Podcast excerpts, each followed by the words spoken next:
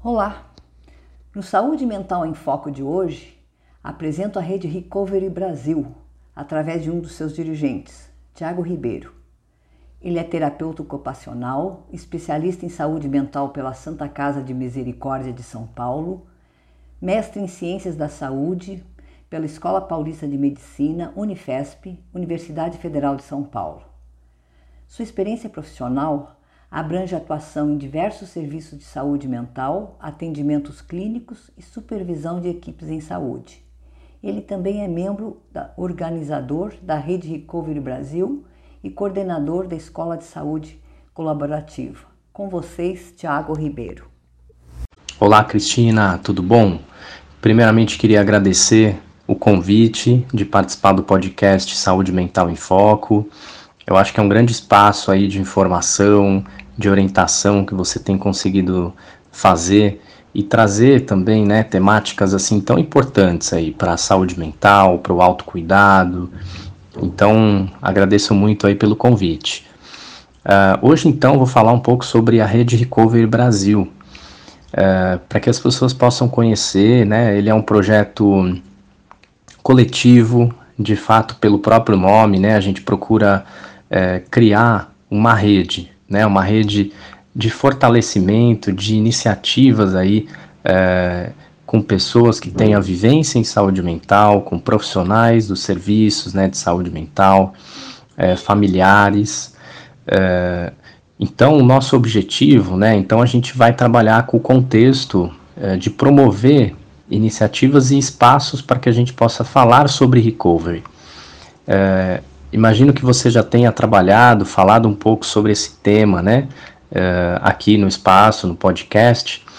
Mas é legal a gente retomar brevemente, né? Que o recovery ele surge, né? Ele é um processo pessoal de aprendizado, de enfrentamento e de superação que as pessoas, né, que vivenciam um transtorno mental, elas acabam é, aprendendo a lidar, né? É uma forma de é, desenvolver uma vida além da doença, uma vida com esperança, com uma esperança realista, e muitas vezes nesse caminho de qualificação do autocuidado. É, é muito legal aí vendo teu próprio exemplo, né, Cristina? É, o teu livro traz muito isso, a tua história, o teu caminho, é, e isso é recovery na prática, né?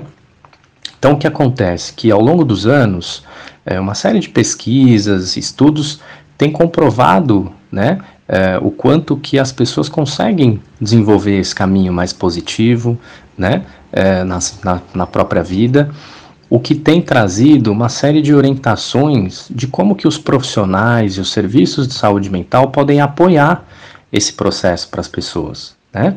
Então, o recovery em diversos países da Europa, da América do Norte, ele tem se, é, se tornado políticas públicas em saúde mental.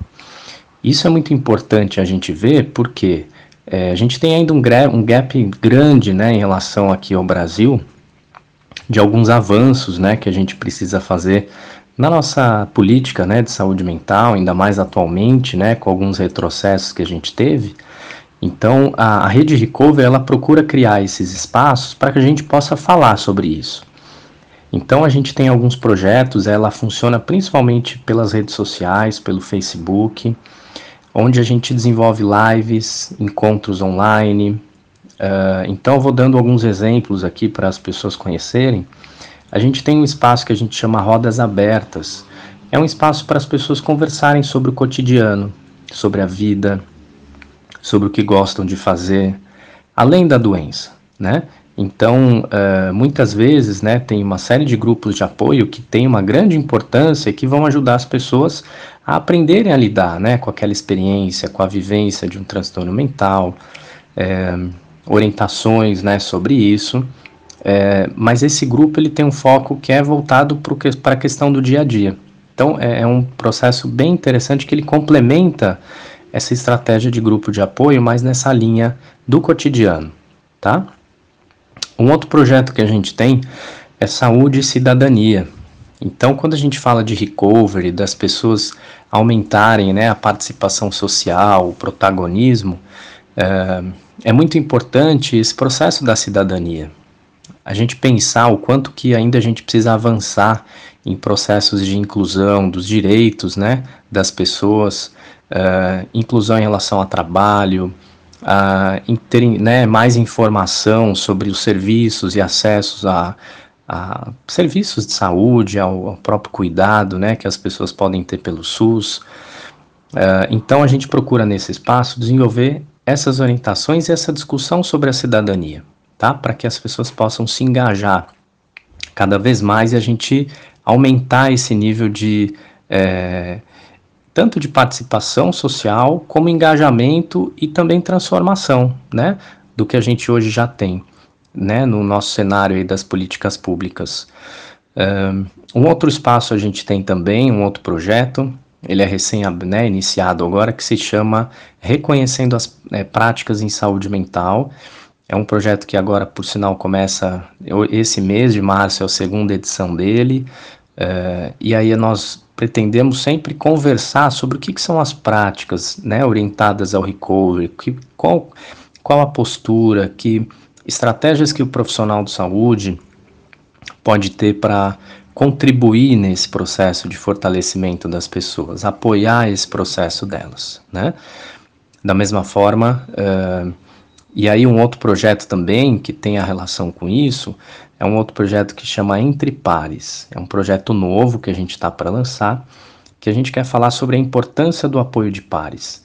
Então acho que esses são alguns projetos da rede. Convido a todos aí para poder é, seguir a gente, participar pelo Facebook, tá? Rede Recover Brasil. E estamos abertos aí a aumentar essa rede com todos. Muito obrigado. Quero agradecer a fala do Tiago que além de informar, já acolhe. Os links de acesso a esse trabalho estão no meu site cristinoliveira.org. E o meu até breve a todos.